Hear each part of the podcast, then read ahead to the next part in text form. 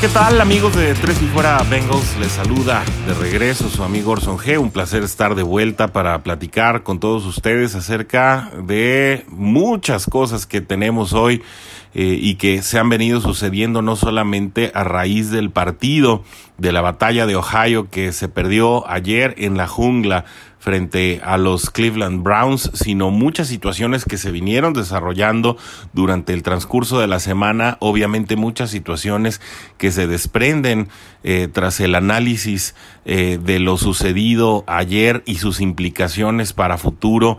Y pues obviamente todo lo que esto representa en el porvenir del el equipo de los bengalíes de Cincinnati que pues sin duda se están enfrentando a un muy difícil 2020 eh, como lo veníamos diciendo desde los primeros episodios, se sabía que no iba a ser un año plagado de victorias, que no iba a ser eh, un año en el que se cambiara el rumbo en golpe de timón por la llegada de Joe Burrow y obviamente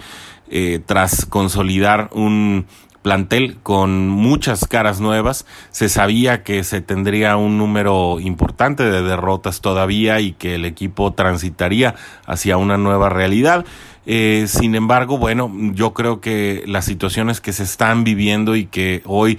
em, están obstaculizando el desarrollo de este equipo, pues en definitiva nadie las vio venir antes del principio de la campaña.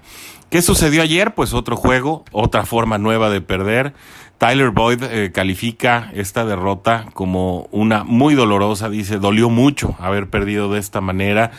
y bueno, la verdad es que creo que para tanto el equipo como aficionados es un dolor acumulado, un fruto de la frustración de ver perderse partidos ganables, tal vez no tanto en el papel. Cincinnati ha corrido prácticamente toda la temporada como el llamado underdog o aquel que no es favorito. Eh, sin embargo, el desarrollo de partidos como el de Chargers, en el que se abrió la temporada y también eh, fue eh, uno de los pocos inicios que Cincinnati puede tener en casa,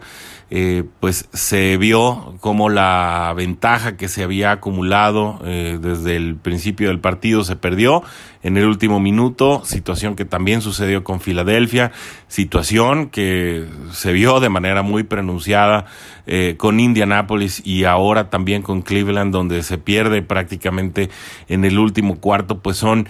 frustraciones y, y son situaciones muy complicadas para un equipo que ha estado a un par de decisiones, a un par de jugadas, a, un par de momentos eh, de poder estar con una marca completamente diferente a la que hoy se enfrenta. Y es que, bueno, Zach Taylor de esta manera también se presenta como uno de los head coaches con uno de los tres peores inicios en la historia de la NFL, con tan solo tres victorias, un empate y ya una veintena de derrotas. Y pues esto definitivamente no es halagüeño en las, en las vistas de futuro de este equipo. Pero bueno, eh, ¿cuál, ¿cuál es el problema y, y, dónde ha radicado sobre todo gran parte de lo que ha sucedido esta temporada? Pues es cerrar los partidos. Ese sigue siendo el telón de Aquiles de, de un equipo de Cincinnati que llega por lo regular al cuarto periodo, al cuarto cuarto, ganando el partido, pero que termina perdiéndolos, o en el caso de Filadelfia empatando, pero pues resulta eh, siempre un revés doloroso, siempre resulta un dolor de cabeza no poder concretar partidos que por el desarrollo del encuentro se han venido ganando, en el que se ha venido compitiendo Obviamente aquí quedan excluidos partidos, obviamente como el de Baltimore y el primero contra Cleveland, que se perdieron claramente. Sin embargo, en el resto de los partidos, pues Cincinnati ha estado competitivo, ha estado presente eh, en, su mayoría, en su mayoría con ventaja, eh, llegando al último periodo, y es precisamente ahí donde algún algún miembro del equipo, alguna unidad, eh, algún algún coach alguna situación en lo particular colapsa y termina resultando en una derrota que, como decíamos en un inicio, pues duele, que lastima y que va acabando con la moral de un equipo y que en definitiva pues también va minando las expectativas eh, no solamente de llegar a, una postemporada, que bueno, lo sabíamos era muy muy complicado desde el inicio eh, de este 2020, pero sí va acabando también eh, con las expectativas de cambio que tal vez vivan en muchos de los jugadores que están esperando el momento en que Bengals por fin dé el golpe de timón o, comience a tener una tendencia ascendente y comience con ello pues a cambiar una tendencia que desde los últimos años del coach Marvin Lewis eh, sí venía a la baja, que está tocando fondo en este momento, que se creía que se había tocado fondo en la temporada pasada cuando pues obviamente el objetivo era tener el, el primer pick en el draft de este año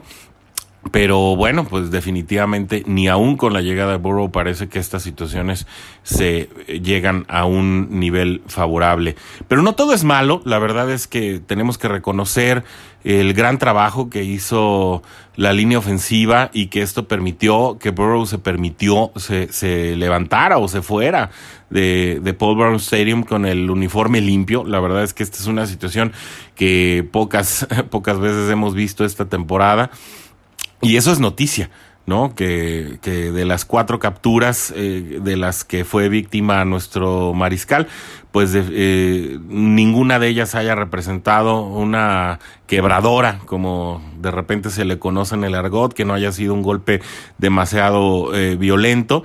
y que eso haya permitido que precisamente Burrow haya vuelto a hacer historia con un partido súper, súper notable de más de 400 yardas, un, eh, una anotación por tierra, tres anotaciones por aire. Esto en definitivamente es histórico. Eh, llega a 2023 yardas totales, es uno de los líderes de la liga, eh, es el segundo novato, tan solo detrás de Cam Newton, en poder, en poder tener eh, esta cantidad de yardas en, sus primeros siete partidos y además también es el, uno de los pocos novatos eh, en tener seis juegos de más de, tercer, de 300 yardas en su primera temporada. Este récord le pertenece, le pertenece a Andrew Luck, que tiene siete. Y bueno, pues Bro sigue haciendo historia juego con juego y esto en definitivamente son buenas noticias para este equipo que necesita y que está urgido de tener buenas noticias, buenos datos a los que aferrarse mientras las victorias aún siguen sin llegar, aún siguen sin acumularse. Sin embargo, bueno, eh, sí hay una crisis anímica y esto hay que reconocerlo. Eh, si bien eh, del lado de, la ofensiva parece ser que están mucho más amalgamados y mucho más identificados con, el proyecto de Zach Taylor, esta crisis anímica de la que hablamos parece irse acotando al lado defensivo, donde Luan Arumo está pasando bastantes problemas.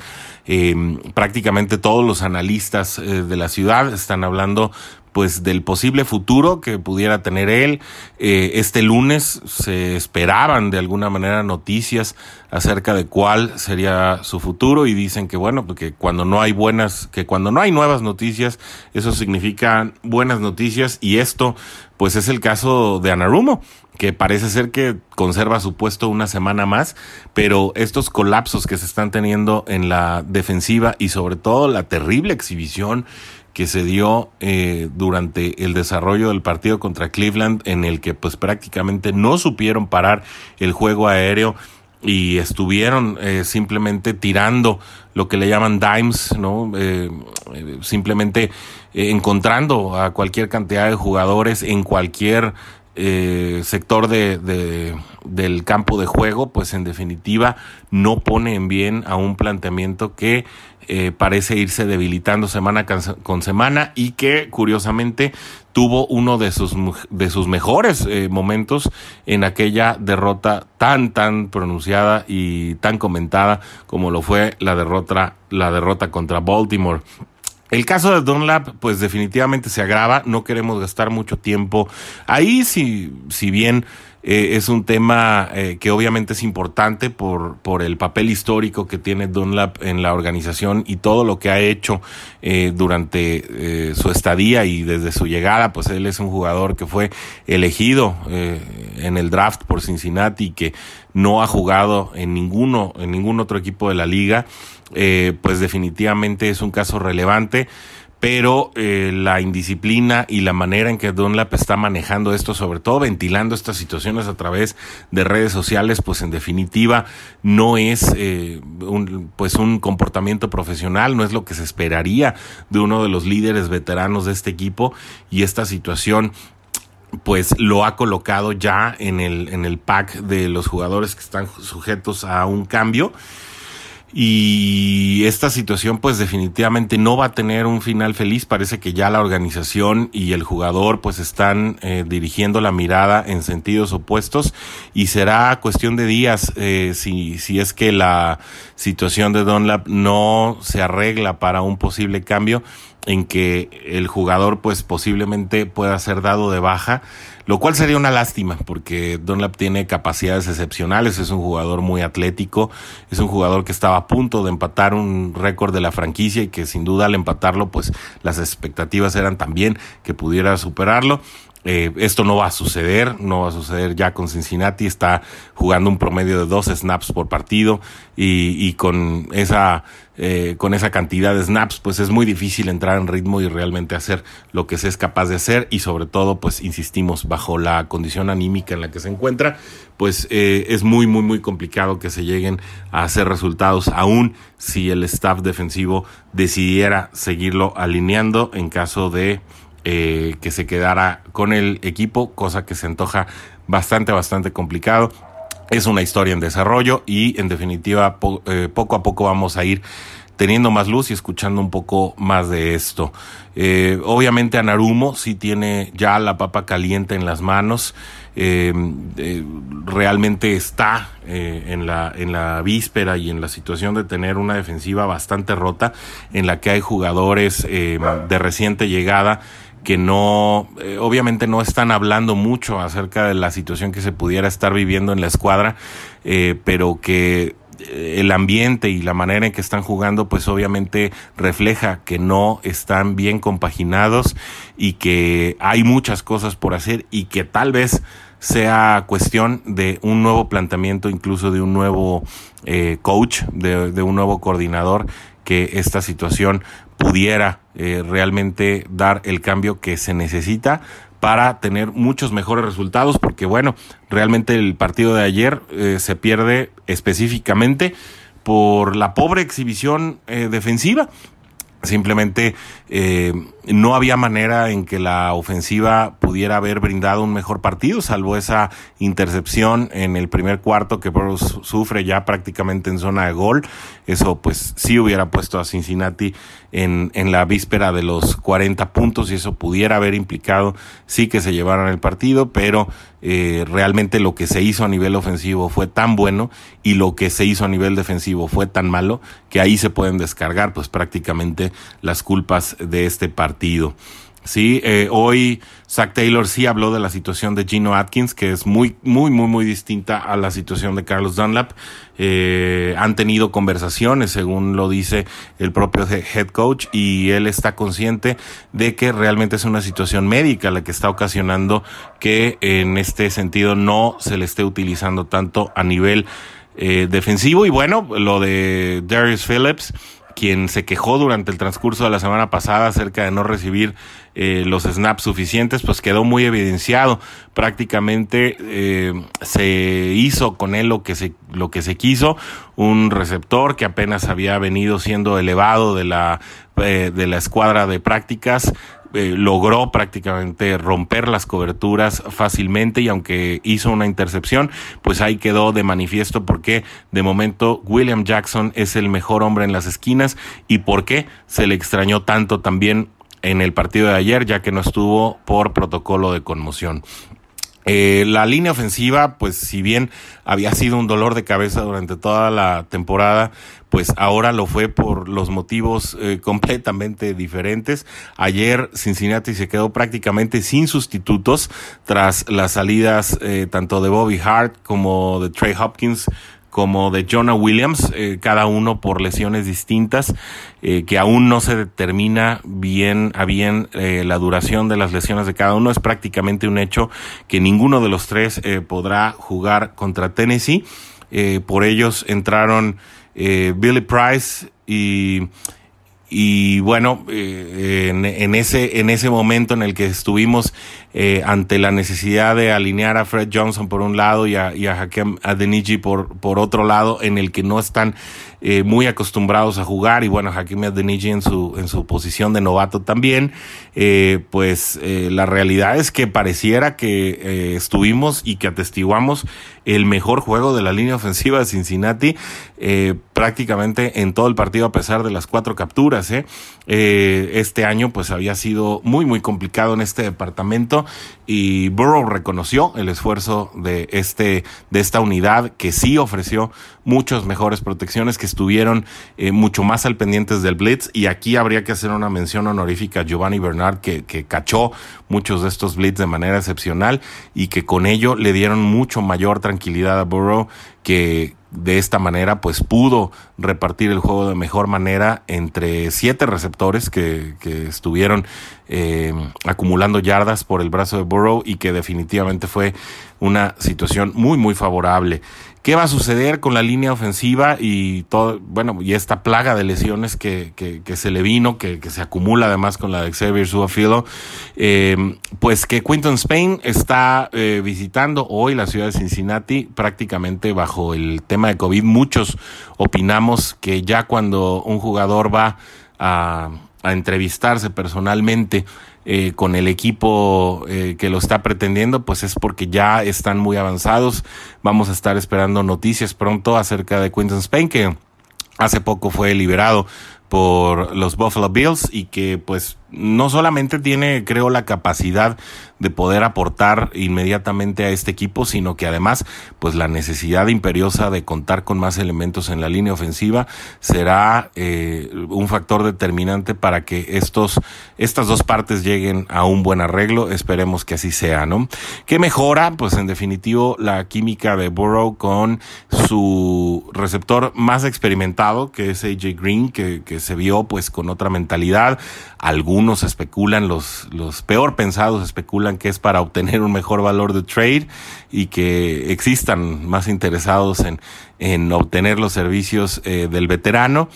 Eh, el mismo receptor eh, trata de acallar esas voces diciendo que él había tenido algunos, algunas situaciones propiamente eh, mentales y psicológicas de las cuales está trabajando en superar y que esto eh, espera lo lleve a tener mejores resultados con este con este quarterback novato y obviamente para el bien del equipo de Cincinnati. Pero también es notable lo que está sucediendo con T. Higgins y lo que puede representar eh, la química de estos dos jugadores eh, con este equipo, es decir, de Burrow y Higgins, porque pues prácticamente son el futuro del equipo y estas conexiones eh, y este buen desempeño que van mostrando poco a poco sí es esperanzador para el futuro del equipo. Bueno, y ya en datos curiosos para finalizar esta emisión, eh, sí podemos eh, hacer notorios pues, ciertos datos que a lo mejor eh, van a ser curiosos, pero no van a ser del todo agradables, sobre todo para los aficionados de los bengalíes. Y es que solo seis veces en la historia eh, Bengals había llegado siete veces a la zona roja. Todas las demás se había ganado. Ayer fue la primera vez que tras llegar siete veces a la zona roja, se perdió el encuentro y esto pues lo decíamos es en gran parte debido a lo que sucedió eh, con la con la defensiva que pues prácticamente no pudo en la línea generar presión a Baker Mayfield que tuvo todo el día para tirar pases por todos lados a una a un cuerpo de backers que prácticamente estuvo perdido cuando la situación fue de pase no así en la carrera. Creo que se contuvo bien a Kareem Hunt en, en las distintas ocasiones en la que se buscó el avance terrestre pero sí un perímetro que estuvo bastante bastante complicado que fue superado una y otra vez, a pesar de que Orel Beckham salió por lesión en el primer cuarto. No quiero imaginar qué hubiera sido con Beckham adentro del partido, que si bien no está teniendo su mejor temporada, pues siempre es un arma eh, peligrosa, ¿no? Eh, Bengals también se convierte en el primer equipo en la historia de la NFL en anotar 30 o más puntos en un encuentro sin necesitar hacer ningún despeje y perder el partido. Todos los demás equipos eh, que habían hecho esta situación, es decir, anotar más de 30 puntos y no necesitar realizar algún despeje, habían ganado 55 partidos. Bengalíes se convirtió en el primer partido en el primer, perdón, el primer equipo en pasar por esta situación. Browns hizo todo bien, pues tal vez no,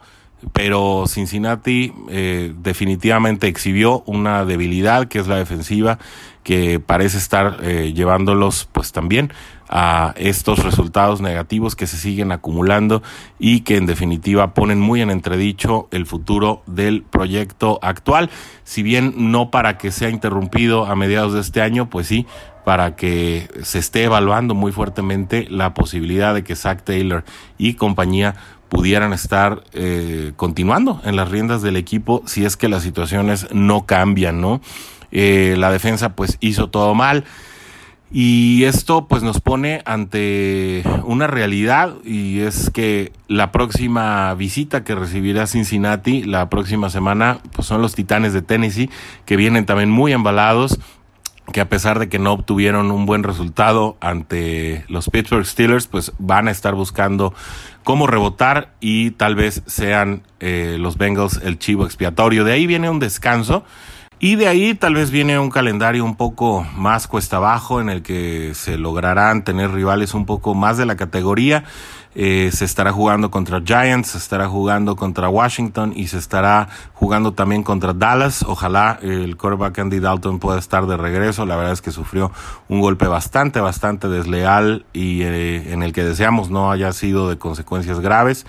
Y bueno, pues eh, ahí podría estarse tal vez Em, concatenando una, una mejor eh, perspectiva para que Cincinnati pueda terminar pues con una marca ligeramente más decorosa eh, para finales de temporada. Esto, bueno, obviamente también afectaría sus expectativas de selección en el draft y ya veremos, bueno, qué es lo que decide en su momento el staff de cocheo si decide de una vez hacer el tank, lo cual se antoja muy complicado porque también están urgidos de dar buenos resultados. Y si así Cincinnati pudiera aspirar a esas cuatro o cinco victorias en el cierre de la temporada que pronosticábamos en un inicio. Bueno, hasta aquí llegamos con la edición de hoy. Fue un gusto como siempre estar con ustedes. Nos eh, saludamos. Eh, cercanos al fin de semana para poder estar analizando las incidencias de lo que será el partido contra Tennessee, un partido muy muy complicado como lo decimos, en el que Cincinnati tendrá mucho mucho que probar.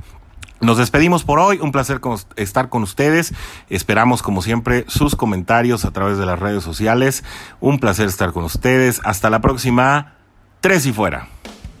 Hola, soy Rudy Jacinto, creador de Tres y Fuera. Si te gustó el programa de hoy, suscríbete a este y otros podcasts de la familia Tres y Fuera. Tres y Fuera NFL, Tres y Fuera Fútbol, Tres y Fuera de tu equipo favorito y claro, el canal de Tres y Fuera YouTube con videos todos los días. Porque si tu equipo existe, Tres y Fuera lo cubre.